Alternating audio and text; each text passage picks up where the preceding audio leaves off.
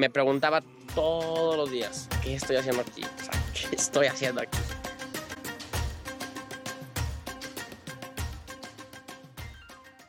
Hoy tengo el gusto de platicar con Juan Diego Martínez Álvarez, mexicano de 19 años que logró escalar el, el Everest, rompiendo récords como el mexicano más joven en escalar eh, la cumbre del Monte Everest, el concierto de piano en la mayor altura, eh, la persona más joven en escalar dos cumbres con más de 8.000 metros eh, de altura sin climatización.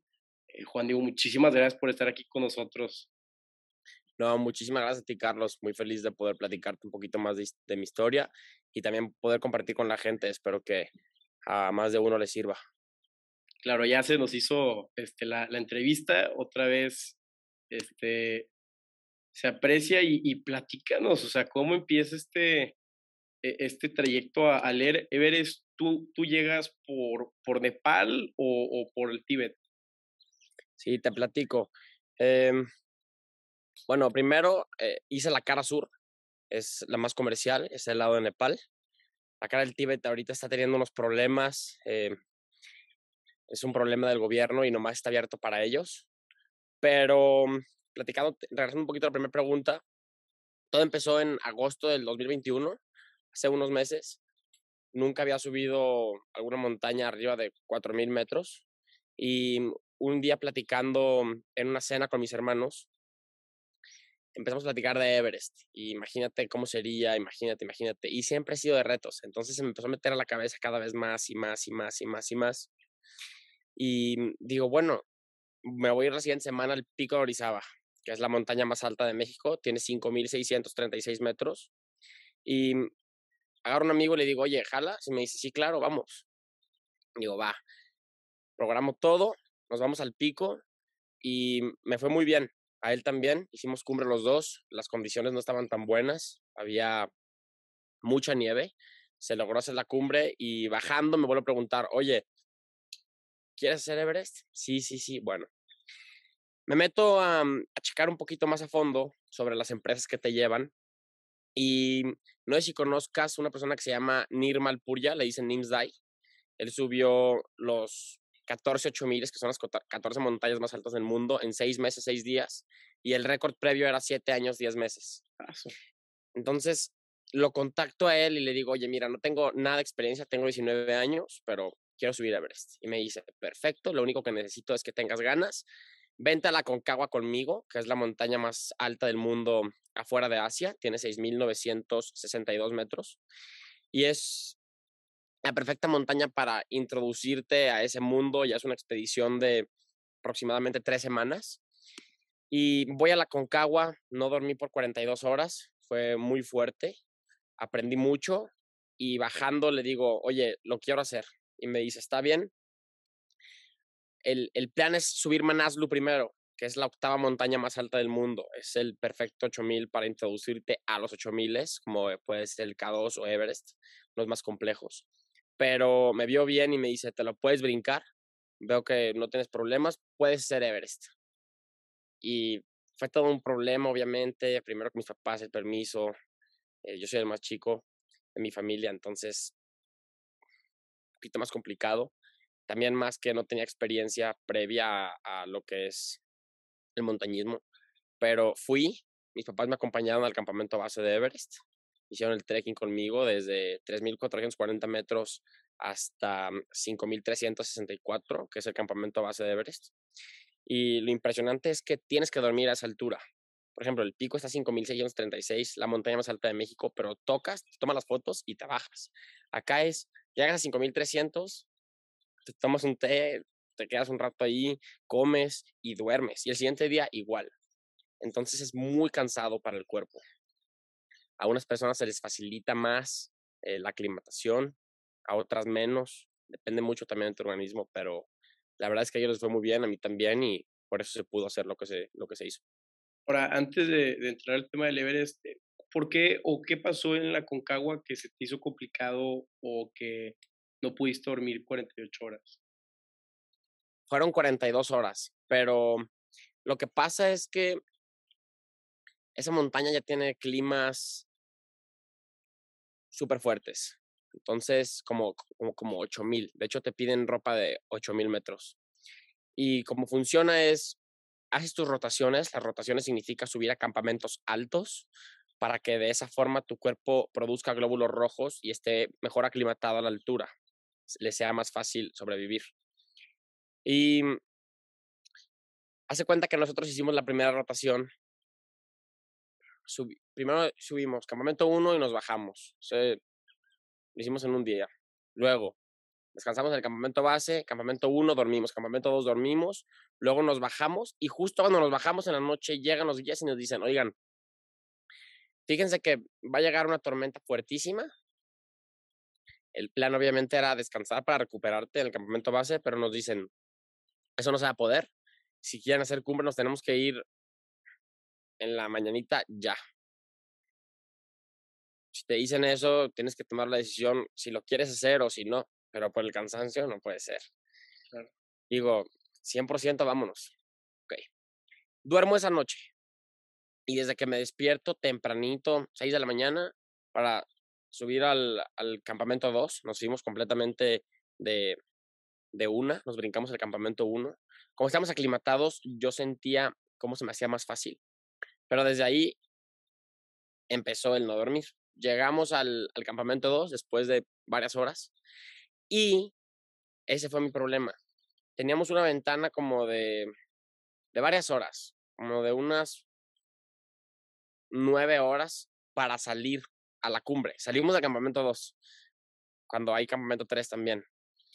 Entonces, todo ese tiempo yo no me podía dormir, no podía, no me podía dormir, no me podía dormir, no me podía dormir. Y mi guía Nirmal me decía, duérmete, duérmete, aunque sean 30 minutos, duérmete, duérmete. Yo, no, no, no, no puedo, no sé qué. X. No me dormí. Salimos al día de cumbre, fuertísimo. Llegamos hasta la cumbre después de 12 horas de, ir para arriba. Y una vez llegando, ahorita vamos a tocar ese tema, lo que me pasó en Everest, de lo que aprendí en la Concagua que me salvó en Everest. Pero yo no, como que me gasté todas mis fuerzas para, para la ascensión y llegando a la cumbre, yo no tenía en mi cabeza que tenía que bajar. Entonces se te hace todavía muchísimo más fuerte porque no lo tienes registrado, ya te gastas toda energía, dices, tengo que bajar todo, todo, todo lo que subí, es demasiado. Y muchas personas deciden quedarse ahí sentadas a descansar o se duermen y, te puedes morir. Es muy peligroso. De hecho, te sientas y a los 15 segundos estás dormido. Los días tienen que estar despertando, o sea, es algo impresionante no dormí todo ese tramo. Luego nos regresamos al campamento 2, también hicimos muchísimas horas y no volví a dormir y mm, no podía dormir, entonces dije, pues me voy a bajar al campamento base. Y nos bajamos todos al base y esa noche, después de no dormir tanto, tantas horas, que dices, voy a dormir muchísimo y no fue así. Yo dormí unas seis horas, yo creo, y me desperté solito así rápido. Por eso fue que no dormí en 42 horas. Y ahora, este, ¿sentiste ahí en la, en la cima y en la Concagua, sí sentías ese cansancio o era más como el high o la euforia de estar ahí arriba y, el que se te olvida, ¿no? Ese es un gran tema. Mira, te voy a dar unos datos. En Everest, el 100% de personas que mueren en, en, en el Everest, el 15% se mueren en, en la ascensión y el 85% en el descenso. Es un dato perfecto porque cuando vas subiendo, como tienes la meta super metida en tu cabeza, vas subiendo y, y, lo único que quieres es llegar a la cumbre. Es tu meta, es tu meta, es tu meta, es tu meta. Pum, pum, pum, caminas, caminas, caminas. Te puedes gastar toda tu energía, pero vas a llegar. Y una vez estando ahí, tu cuerpo suelta, porque como ya lograste lo que querías, dices, ya lo hice, ya lo hice. Entonces, ¿para qué quiero seguir? Si ya, ya lo hice lo que quería. Pero la cumbre es campamento base, cumbre y campamento base de regreso. Eso es cuando cuenta. Y las personas hacen la cumbre, están sumamente cansados, se sientan, se acuestan, se empiezan a dormir y ahí quedan. Y más en Everest, que es arriba de los 8000 metros, se llama la zona de la muerte, porque hay un tercio de oxígeno que hay a nivel del mar y tu cuerpo se está deteriorando muchísimo más rápido de lo que se está recuperando. O sea, en otras palabras, te estás muriendo. Y, y, así pasó. Yo vi, bueno, yo no lo vi un día antes que, que fuera mi ataque a la cumbre. Un iraní se quedó sin oxígeno a los 8.800 metros. Ya no quería seguir. Su Sherpa ya se había bajado, o sea, estaba completamente abandonado. Y un mexicano amigo mío que subió ese día le compartió uno de sus cilindros de oxígeno que tenía y dice que, que, que, que se lo dio, no puede hablar nada el otro cuate y empezó a, a, respirar oxígeno y como después de cinco minutos como que se paró y empezó a caminar así como loco y lo agarraron y de que tranquilo, tranquilo y el güey que no, no me tengo que bajar y que no se, no se, no se quería tripear a las cuerdas fijas. Si no haces eso y te resbalas, te caes dos mil metros verticales, desapareces. Y él dice que él no quería, que porque él era muy buen escalador, pero tenía un edema cerebral, que es lo que pasa por la altura, y haces decisiones que no están de acuerdo a, a los pensamientos normales. Claro, este, yo de más chico leí el libro de Joe Krakauer, el de Into Thin Air, no sé si lo has leído también o lo has escuchado, y había una parte donde este ruso no quería ponerse este, cierta este, vacuna o inyección y estaba igual, no podía hablar, balbuceaba, eh, parecía un zombie y entre como cuatro o cinco personas lo tuvieron que agarrar para darle esta inyección y salvarle la vida porque literal por la hipoxia o la falta de oxígeno ya no, no era un ser humano, no razonaba y me imagino que eso fue lo que le pasó a, a, tu amigo al momento de, de, estar con el iraní, pues claro que falta oxígeno, no sabía ni dónde estaba este ese compadre. No, hay, hay muchas historias, muchas historias de esas. Eh, también un, explorador de, de, Nat Geo hace unos años subió Everest después de haber hecho unas pruebas así fuertísimas y, y iba subiendo. Hasta cuenta que la cumbre se divide en, tres partes. 8.400 metros es el primer punto del de cumbre, se llama Balcony. 8.749 la cumbre sur, Hillary Step 8.800 y ya llegas a la cumbre.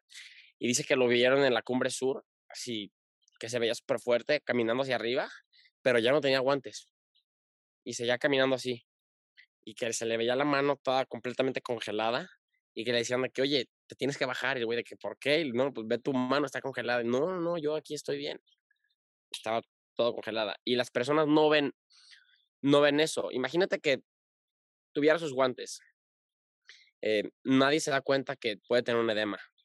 Entonces es súper importante que tú mismo te, te estés autoevaluando. Porque los guías pueden ayudar, te pueden medio checar, pero hay un punto que, que tú dices que estás bien cuando en realidad no estás bien. Y es muy importante saber ese límite porque en realidad puede definir mucho la vida y la muerte. Ahora, con los Sherpas, este, me comentabas que este iraní se le fue su, su Sherpa, que es como, pues para lo los que nos escuchan, son los guías, ¿no? Este, estos guías este, que, que, te ayudan a, a, cruzar, este, a subir la montaña, son locales. Ahora, ¿cómo es la relación entre, no sé, cómo fue entre tú y el Sherpa? Como tú decías, es más de yo te subo, te bajo y hasta ahí, o, eh, depende de cada Sherpa, ¿cómo es esta relación? Bueno, es, es, es una gran pregunta, es una gran pregunta, es un tema muy complejo porque sí, es correcto, los Sherpas son activos, eh, son castas, pero como antes, hace muchos años, la casta Sherpa eran los que subían las montañas, ya se les de denominó como Sherpas a esas personas. Pero um, ellos son prácticamente los que hacen todo el trabajo duro, ponen las cuerdas fijas, eh, gas de campaña, gran altura se las llevan, todos los cilindros de oxígeno de los clientes se los llevan. Como se maneja es te puedes ir solo también, casi nadie lo hace, pero hay, hay compañías que te llevan a, a, a, la expedición, a la travesía, y tú les pagas para que te den comida, lugar en el campamento base, cilindros de oxígeno, tu Sherpa. Y depende mucho de cada compañía, pero de las, de las buenas, tienes que hacer clic con tu Sherpa 100%, tienes que hacer clic con tu guía. Lo que él hace es llevarte por el buen camino, llevarte por la ruta, checarte si estás bien, ayudarte si necesitas cualquier tipo de apoyo. Pero cuando llegas a una situación de peligro, que son decisiones muy complicadas, ellos obviamente, y todo el mundo prefiere salvarse ellos mismos que salvar a otra persona, en este caso al cliente. Es por eso que muchos los abandonan allá arriba. Hay otras compañías que son sumamente cuidadosos y te suben con tu, se va, se va tu Sherpa, su Sherpa con, con el cliente juntos, pero hay muchísimos otros Sherpas en, por ejemplo, en el campamento 4, listos por si se necesita hacer un rescate o cualquier tipo de evacuación, porque los helicópteros nomás llegan hasta el campamento 2. Por eso es tan difícil si, si te quedas arriba de 8000 metros que te bajen, al menos que tengas un gran equipo. Es muy peligroso. Ahora, ¿cómo era tu relación con, con el Sherpa, con tu Sherpa? ¿Hubo clic? Este... Sí, yo subí con Nirmal a la Concagua, fue como la primera vez que, que lo conocí bien y todo. Primero hicimos unos Zooms, platicamos, platicamos con mis papás y me, empecé, me llevé muy bien con él. Luego en la Concagua se hizo mi super amigo, cotorreaba todo el día. Y pues en Everest ya llevas la confianza y todavía más, más, más y más. Todo el día están juntos haciendo, haciendo eso o, o entrenando o haciendo rotaciones, lo que sea. Entonces sí te llevas muy bien. Ahora, ¿cómo entrenas para este tipo de, de no sé, expediciones? Digo, tú, tú que estás en, en Guadalajara, digo, no es una zona súper alta de, del país, este, ¿cómo entrenas para eso? ¿Cuál es tu régimen? Bueno, eh, depende de cada persona. Yo creo mucho que lo más poderoso, muchísimo más que lo físico, es lo mental hay un grado físico que sí tienes que estar preparado, pero lo que pasa es que llegas a tal grado físico que tú piensas que es tu 100% cuando en realidad no lo es, porque nunca has llegado, y es cuando entra pura fuerza mental. Como yo entrenaba, era en la mañana me despertaba antes de la escuela, hacía cardio, sea spinning, natación o stairmaster, que es prácticamente como una escaladora. Hacía eso, luego iba a la escuela, regresaba a mi casa, hacía gym, pesas, luego seguía, comía, seguía con mi día, terminaba con yoga, hacía muchas respiraciones, como simular la falta de oxígeno, y eso me ayudó muchísimo, me ayudó muchísimo. Ok, y, y después, este, no sé, o sea, ok, ya acabas, escalas el Everest y, y, ¿qué sigue? Este, o sea, tienes 19 años, este, otras metas, eh, quieres seguir ahí, viste más este tema del Everest como, pues, como una meta, pero ya lo que le sigue, o, si quieres seguir siendo parte de este mundo del alpinismo. La verdad es que como, como te platicaba previamente, yo lo hice por el reto. Quería conocer también un poquito más sobre ese tema, se me hizo padrísimo, pero también me di cuenta estando ahí que es muchísimo más peligroso cuando estás ahí viviéndolo a que si, lo, si ves videos o lees artículos, no se compara. Y mm, se me hizo muy padre experiencia, aprendí demasiado. Lo que quiero ahora es todos los aprendizajes que tuve en la montaña, todo eso relacionarlas en mi vida diaria. Creo que hay muchísimo de que pueda agarrar y que me pueda servir. Y también, obviamente, compartir mis enseñanzas con las personas, porque estoy seguro que también a más de una los puede ayudar en, en, en algún punto. Te quiero platicar, Carlos, una historia que me pasó, que siempre la platico a todas las personas que se las digo, te tiene, te tiene que dejar algo, porque conmigo subió un ecuatoriano de 66 años, yo era el más joven, era, él era el de mayor edad, él se llama Mario, y un año anterior había intentado hacer la cumbre, pero los tuvieron que evacuar por, por COVID. Este año subió, nomás sabía hablar eh, español, no se podía comunicar con su Sherpa. Imagínate lo difícil. Qué rifado. Iba subiendo, subiendo, subiendo y en el campamento base me dice que no, es que sí quiero subir, pero me da pendiente también mis hijos, todo. Y le digo, Mario, estamos en las mejores manos, vamos a darle, todo está bien, tú no te preocupes, eres muy fuerte. Subimos. Lo veo en el campamento 4 después de unos días. Y ese día a las 9 de la noche salimos todos a la, a la cumbre. Y vaya, vamos saliendo, saliendo, saliendo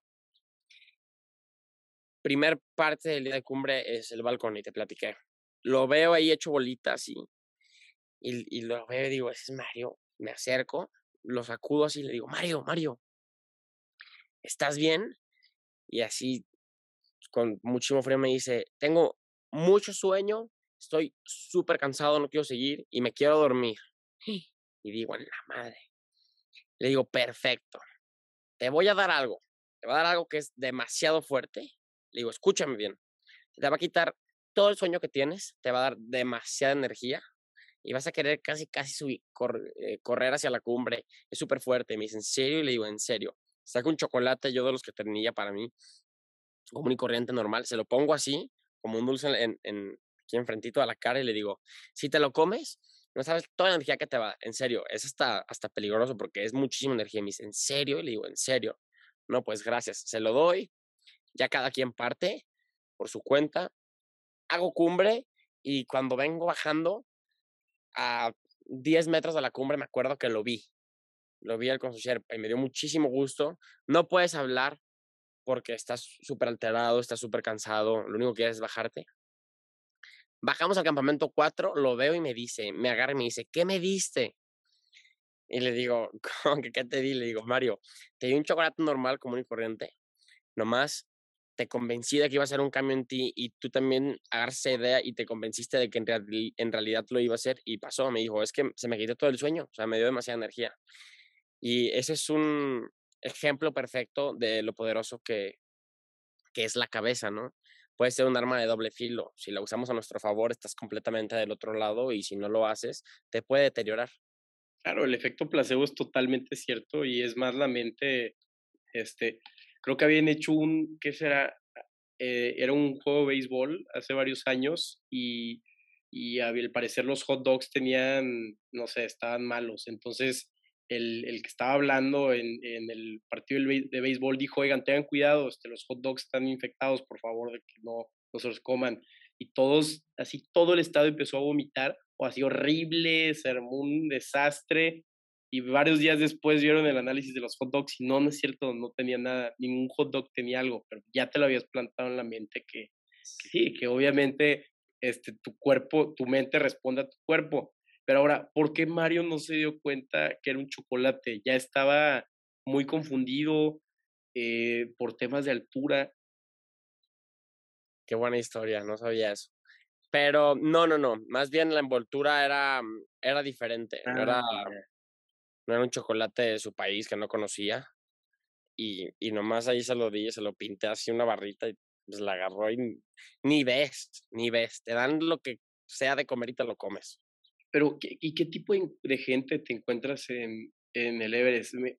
digo, ahorita que tengo la oportunidad de platicar contigo, que, lo has escalado y, que lo he visto solamente en libros o en típicas películas de, no sé, la de Jake Gyllenhaal o lo que sea, cómo es verdaderamente escalar el Everest. O sea, ves cuerpos tirados al lado, este, ves gente muy mística que es tú, no, pues qué rifado que se, o sea, ¿cómo es? O sea, sumérgeme este mundo de... Es un gran reto, la verdad es que es un gran reto y sí, eh, en el camino te toca ver varios cuerpos muertos, es una experiencia terrible. Yo pensaba, mira, esa persona eh, se despertó un día y se puso sus botas, se puso su, todo su equipo y empezó a subir y no la hizo.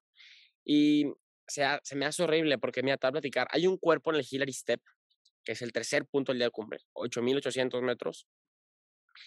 Y hace cuenta que el Hillary son, está, está la piedra, una piedra que tienes que pasar, eso es lo que se llama el Hillary Step.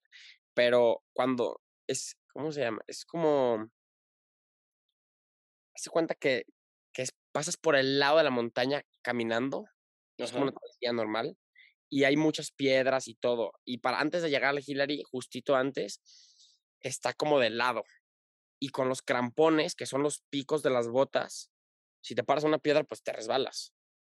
Las cuerdas fijas, hay muchas en ese, en, ese punto, pero son viejas, se pueden romper. Entonces, tienes que ser muy inteligente con dónde estás pisando. Y ahí hay un espacio grande donde puedes pisar, pero justamente ahí hay un cadáver, un cuerpo muerto. Y tienes un espacio como de ese tamaño, así no es broma, de ese tamaño en donde puedes pisar. Pero si una persona va subiendo y una viene descendiendo, entonces uno de los dos se tiene que subir al cuerpo. Y a mí me tocó ver cómo una persona em, se, se, se paró en su cabeza y la hacía así, como para ver si tenía grip y no se resbalaba y se me hizo, pero horrible. Yo soñé, yo soñé con cuerpos durante dos semanas después de, de haberlo hecho. Hay 150 cuerpos entre el campamento 4 y la cumbre. La gran mayoría están tapados de nieve, pero sí los ves mucho ahí. Eso sí, el PTSD, oye, no, estamos acostumbrados a eso y, y, más que, pues el Everest es una, pues es, un trauma para el cuerpo como también para, para la mente, porque te digo, estás en el pico, en la, en la, cima del mundo. Pero ya hablando de temas un poco más este, felices, llegas a la cumbre del Everest, era lo que esperabas, este, ¿qué ves? No se dice nada, está nada más volteando a ver al, al, paisaje, este, sacas tu, tu piano también. Sí, bueno, yo lo, se puede decir que lo dividí como en tres partes. El primero fue llegar y justo cuando llegamos tuvimos la suerte de que el clima estaba perfecto, no había viento y la cumbre estaba solo para nosotros, mm, para, para mis guías y los sherpas que venían conmigo, ayudándome con el piano también. La verdad es que sin ellos no se hubiera podido hacer. Eso también es un ejemplo de lo, lo importante que es el trabajo en equipo, ¿no? Pero dejando este tema a un lado, llegamos a la cumbre mi piano, el teclado e, era de pilas. Yo tenía las pilas cargando en mi traje de pluma aquí que se mantuvieran calientitas porque si les da fríos se descargan o se congelan y ya no funcionan. Y yo decía, híjole, imagínate que ponga las pilas y no funciona, me van a aventar de la montaña estas cuales. Entonces ya saco mis pilas, empiezo a poner, eh, son 12 y llevaba otras más de repuesto. Se empiezo a poner, le pongo la tapa y digo, híjole, por favor, por favor, por favor. Le pico prender, veo que se prende, le subo y le empiezo a picar y ya todo le empezamos a picar así como festejando y tiene que ser rápido. Entonces me dicen, bueno, hay que ponerlo. Pongo la base, el stand, todo padrísimo y rápido empiezo a tocarlo. Lo toco y mm, después tuve eh, un momento como de un minuto de prácticamente no hacer nada, más que estar parado nomás viendo todo. Me acuerdo perfecto. Y mm, al principio cuando empecé con la idea de hacerlo, como no tenía experiencia previa ni nada de ese estilo, la gran mayoría de personas, tengo en esta mano, en esta mano contadas las que no, me dijeron que, que cómo era posible que lo fuera a hacer y se reían, se reían. No los juzgo, es normal. Si una persona te dice, quiero subir a ver, no tiene experiencia, pues ¿qué dices? no sabes lo que estás diciendo. Sí. No, puede que no. Pero se me hace mal que personas le pongan límites a otras personas sin, sin saber nada eh, nada más, ¿no? Y tuve un momento de pensar en todas las personas que me dijeron que no, no por ego ni nada, sino también como un aprendizaje hacia ellos, de lo mismo que te decía, de no poner límites a las personas y que literalmente puedas hacer lo que sea, tengas experiencia no tengas experiencia, si te convences y estás completamente convencido que lo puedes hacer, 100% se puede. Y después de eso me, me bajé rapidísimo. Tuve un total de 25 minutos en la cumbre y rápido para abajo.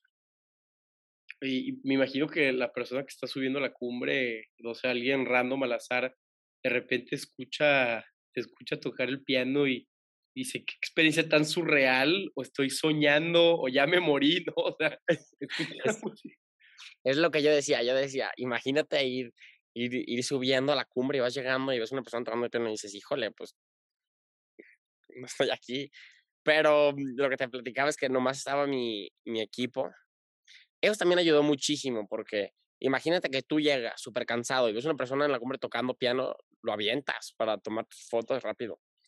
Eso es un tema feo también, que las personas se vuelven muy frías, eh, muy egoístas y piensan nomás en ellos. Entonces, por ejemplo, el iraní, dice mi amigo mexicano que estaba sentado y que las personas iban subiendo y lo agarraban así, estaba en la ruta, lo agarraban y lo aventaban. Porque, güey, ese es mi camino, ese es mi camino, muévete. Así se vuelve la gente.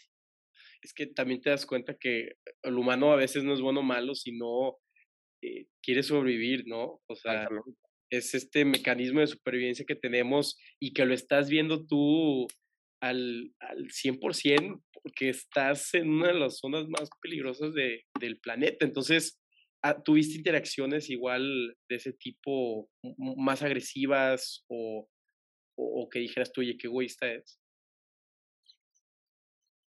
Em, hacia mí no. También así como es muy, puede ser muy agresivo a veces, también las personas se vuelven mucho más sensibles.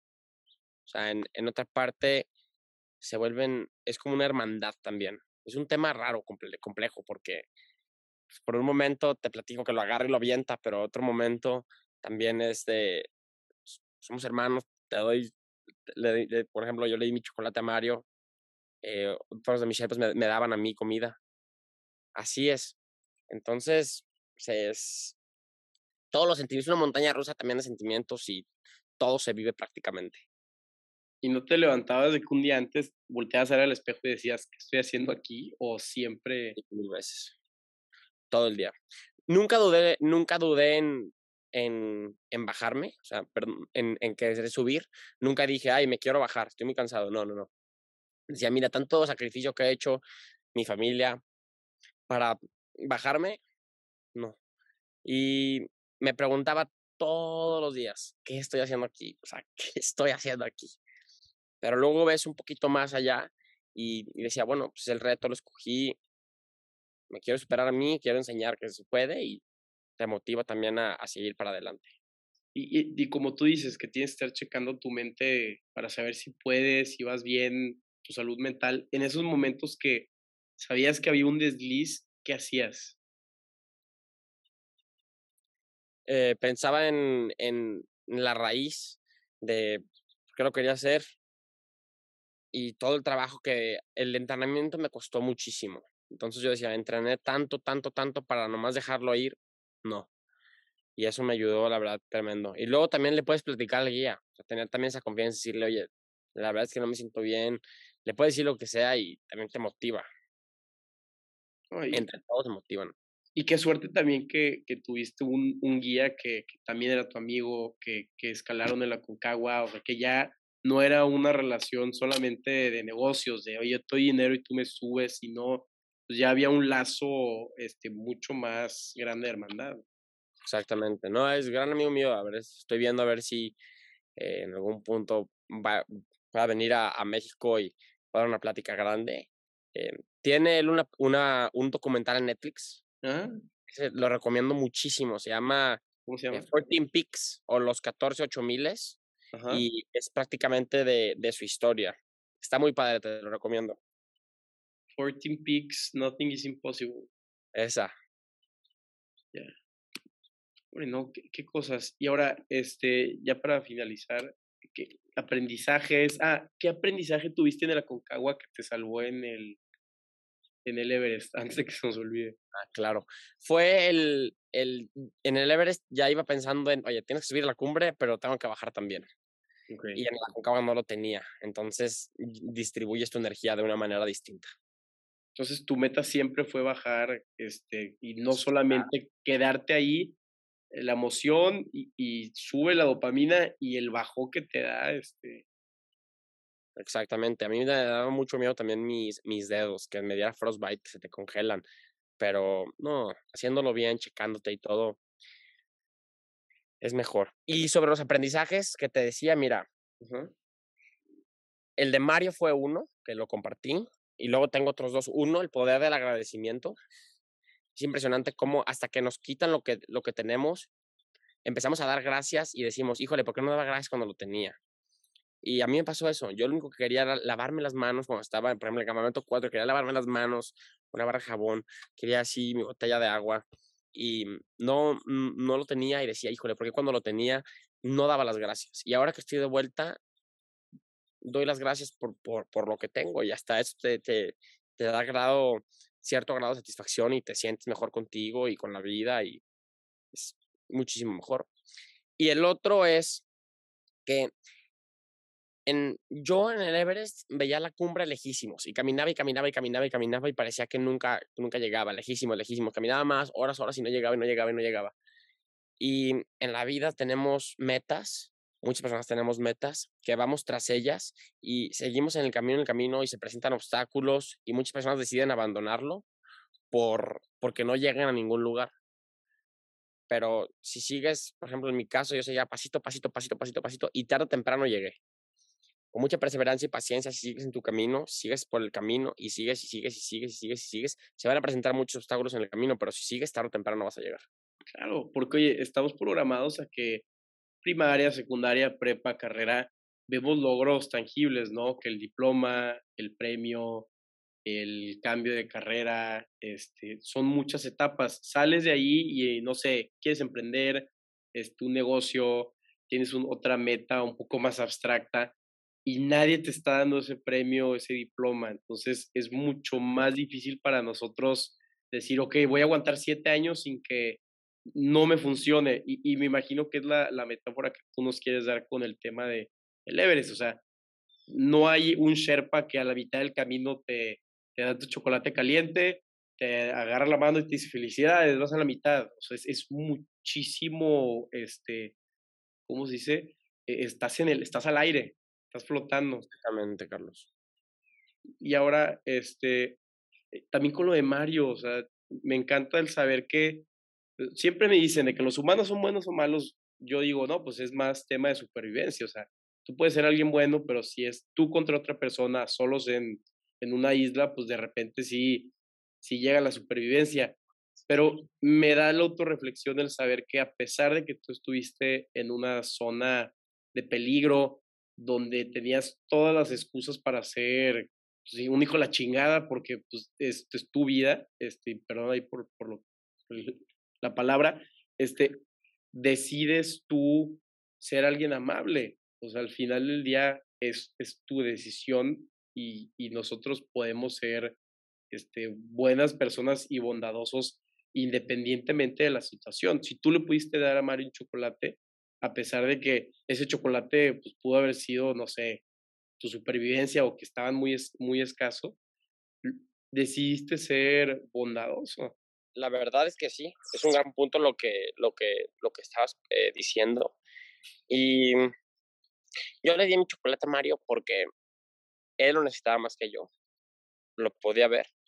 Imagínate también, no se podía comunicar con su Sherpa, lo cual significa que a lo mejor con, señas o de que food, no sé, pero es muchísimo más complicado. Yo sabía que él lo necesitaba mucho más que yo. Yo tenía también los Sherpas que venían conmigo. Eh, gracias a Dios tenía el apoyo de que me iban dando de comer también y dije, mira, si él lo necesita más que yo ahorita, en algún momento se me va a regresar a mí. Y así fue. ¿Y cómo, o, sea, cómo piensas que se te va a regresar? O, o, o, sea, es tipo todo eso del karma, ¿no? De tú das algo y se te regresa por 30 veces. Completamente, completamente. Y, y no, y, te puedo decir, o sea, a mí se me regresó por, los, la, calidad de guías que, que, venían conmigo. La verdad, no sabes, no sabes cómo, cómo sentía yo lo, lo que decías es un gran punto que decías. Es más como tu amigo que, que, que negocios. Yo en serio sentía que estaban sumamente preocupados, me preguntaban, oye, ¿estás bien? Bien, sí. Me checaban otra vez. Are you feeling good? Perfecto. Me daban de comer. Seguíamos por la ruta y luego me decían, ¿estás disfrutando esto? También para jugar con tu cabeza de que estás en, en en un lugar padre. Cuando obviamente es un lugar padricísimo, pero no estás disfrutando absolutamente nada en el camino, porque es, es, es horrible, es horrible. Comes diferente, la altura, estás súper cansado, se junta todo y se vuelve muchísimo más complicado de lo que en realidad es. En la base, este, mientras comen y así platican, cuentan chistes o están todos callados, literal, enfocados en, no, es muy importante el, sentido del humor y, platicar chistes. Ayuda muchísimo. También sabes que está padre que con los otros clientes eh, platicas mucho, obviamente, en las comidas y todo. Estás platicando con ellos, aprendes mucho. Yo tenía muchos compañeros que, por ejemplo, había una que se llama Sabrina, que es campeona del mundo de judo. Y luego otro gran amigo mío que ayuda mucho para fundaciones, él lo está, quería hacer Everest para, para eso de una fundación, él no lo pudo hacer, le dio un edema pulmonar Pero él, por ejemplo, hizo siete maratones en siete días en los siete continentes. Hay, hay personas así de todo tipo. Entonces está padrísimo. Hace cuenta que estás como si fuera entrevistas así todo el día. Le platicas, platicas, por ejemplo, con el judo, luego platicas con este cuate, luego con, con, tu guía que tiene muchísimo que aportar. Así te la pasas. Son puras personas increíbles, la verdad, que te dejan muchísimos aprendizajes. Y, y sí, aprendes muchísimo. Está a mí me encantó, me encantó eso también, esa parte de la expedición. Estás con puro overachiever, este, que también están tratando de romper los límites de, pues de, la mente humana, pero que, que, cuando te preguntaban cuántos años tienes y les decías 19, ¿qué te decían? Padrísimo. Me decían, la verdad, qué padre que, que estés joven y, quieras hacer esto. En el Aconcagua conocí, conocí también a algunas personas. En el Aconcagua iba Luke también, o sea, él ya lo conocía previo. Y también me, me, me pasaba lo mismo, me, eres como, como el chiquito, pues como su hermanito para la expedición. O sea, también te cuidan y todo, está padre. Sí. No, es que todos. Yo no me veo a los 19, este, yo creo que a los 19 mi duda era de que qué voy a hacer el fin de semana, ¿sabes? No, no me cae por la, o de que, de que qué voy a tomar este fin, de que Bacardí o Ron digo, Bacardi tequila, ¿sabes? No, no, me cabe en la mente el pensar de, que me voy a lanzar a, al, al, Everest y digo yo, oye, siempre has tenido tú esta mentalidad de, de superar tus metas, de, pues digo, eres el, el más chico, has visto ejemplos de, tus hermanos o lo que sea, o, o, fue más algo esporádico de, sí, se va a hacer? Mira, para, para esto iba, es, es una gran pregunta. Eh, sí, obviamente he visto mucho ejemplo de, de mis hermanos, mi familia y todo, desde, desde chico he sido de retos. Y algo que me ha funcionado muchísimo a mí es siempre tener un reto, siempre tú estar trabajando hacia un reto, sea chico, sea grande, mediano, como sea.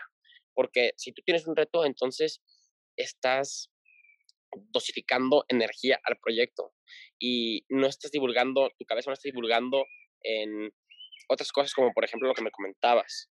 No estás perdiendo el tiempo en otras actividades. Obviamente está bien tener tus hobbies y pasártela bien y todo, pero también hay que tener tiempo para nosotros para intentar mejorarnos como personas y, y, si lo haces, tienes tu reto y vas hacia eso, te cambia todo. Y entre más te metes, más quieres y más te llama la atención y se vuelve un tema padre. El tema es empezar con algo chico. Sí, o, como dice este David Goggins, este chavo que señor ya super ultramaratonista, este fue Navy SEAL, y él lo que dice es, busca infligirse dolor todos los días en el tema de correr más, de hacer lo que no quiero. Entonces, e, está padre la mentalidad de, en vez de estar buscando todo el día el placer, que pues el exceso de placer te puede llevar a cosas no tan buenas, a vicios o lo que sea, él al revés, él busca el, el dolor o el hacer cosas no agradables y se le regresa teniendo una vida mucho más gratificante. Exactamente. Su historia también está padrísima de, de David Goggins. Em, tiene, tiene un, un, challenge que se llama 4x4x48. No sé si lo has conocido. sí lo he visto, pero no, lo he ah, hecho. Es para ti, para que luego lo hagas.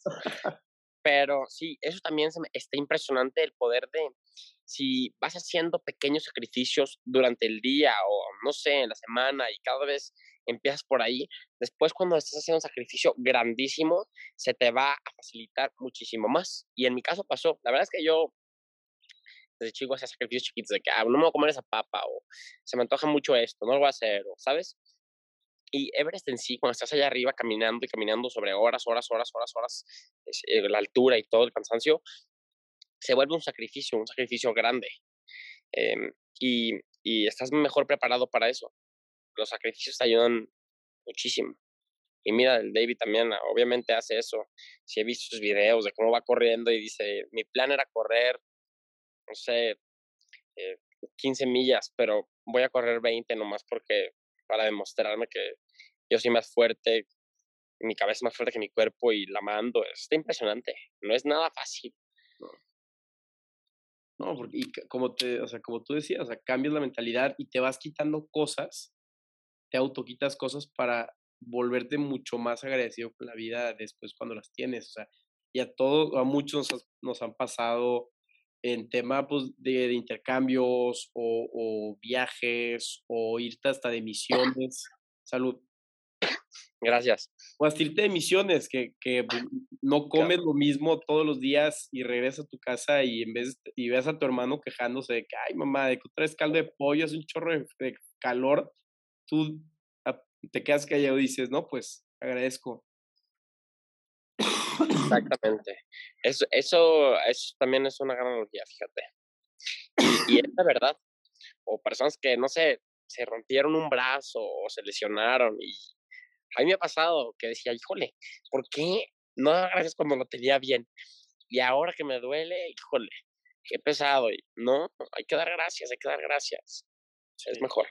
Estar en el presente. Pues otra vez, Juan Diego, muchísimas gracias por, por tu tiempo. Este, última cosa que quieras decirnos, dónde te encontramos en redes. Este, pues yo creo que hay mucha gente que quiere escuchar tu día a día también porque pues, eres una fuente de inspiración, ¿no? No, muchas gracias, muchas gracias.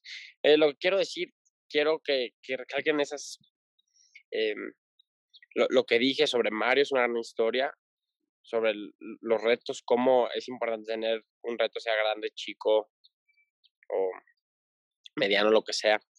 Luego también lo del agradecimiento, importantísimo. Y el que si tienes una meta y vas hacia, y vas hacia, hacia ella, se presentan obstáculos y todo lo que quieras, no hay que abandonarla porque también forja tu carácter y además de eso, sigues en el camino correcto, si vas paso a paso, tarde o temprano vas a llegar. Eh, me pueden encontrar en redes como Juan Metzeta en Instagram y claro, hay cualquier cosa me pueden preguntar, puedo hacer lo mejor para contestarlo y saludo a todo, todo el mundo, Carlos. Muchas gracias a ti por, por la entrevista. La verdad es que me gusta mucho compartir mi experiencia con las personas. Como te platico, que además de uno le puede ayudar y feliz de que eso pase. Yo creo que sí. Y si no, pues la neta a mí sí me, me inspira este tipo de, de, entrevistas, ¿no? De, de, gente, no en un libro, pero realmente este, poder hablar con ellos y, y, que me compartan su historia. Gracias por abrirte también. Yo sé que, pues sí, es un tema delicado porque celebres es celebres, ¿no? No es cualquier cosa sencilla. Y, y pues ya sabes que estamos a la hora de no, muchas gracias a ti, Carlos. Un gusto conocerte y una entrevista muy padre. Gracias. Que tengas un buen día. Nos vemos. Igualmente, gracias.